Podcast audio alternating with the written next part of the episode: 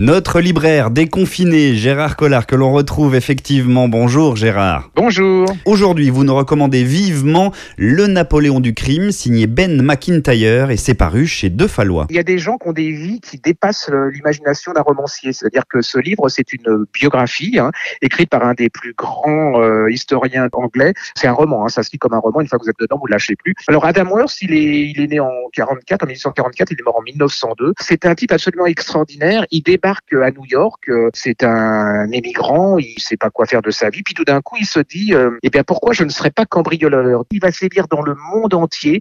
À l'époque, c'est une star. Hein. Tout le monde est, à sa recherche. Personne ne le connaît. Il a un côté euh, gentleman cambrioleur, c'est-à-dire qu'il est dans la haute société. Il est très élégant, il est très cultivé. Il va avoir son yacht particulier avec une bande de malfrats dessus qui va lui permettre de se déplacer un peu partout. Il va être une immense star en, Grande-Bretagne parce qu'il va voler un des plus grands tableaux anglais. Et surtout, il va servir de modèle à Conan Doyle dans son méchant qui s'appelle Moriarty. C'est vraiment une vie incroyable. C'est un polar tout en étant un roman historique. Et puis la description d'une époque, l'époque victorienne, absolument euh, perverse, euh, mais qui avait son charme. Alors ce criminel a de Napoléon la référence historique, j'imagine? Oui, absolument. Euh, en fait, pour euh, les, les anglo-saxons, c'est certainement le plus grand euh, cambrioleur et malfrat de tous les temps. Et il finira comme Napoléon, c'est-à-dire que bah, il va finir dans la pauvreté, dans l'exil, un peu perdu. Et puis on redécouvre ce personnage maintenant. Un polar sans en être vraiment un. Vous me disiez hors micro que ce Napoléon du crime signé Ben McIntyre paru chez De Fallois et c'est donc le conseil lecture à l'approche tout doucement de l'été,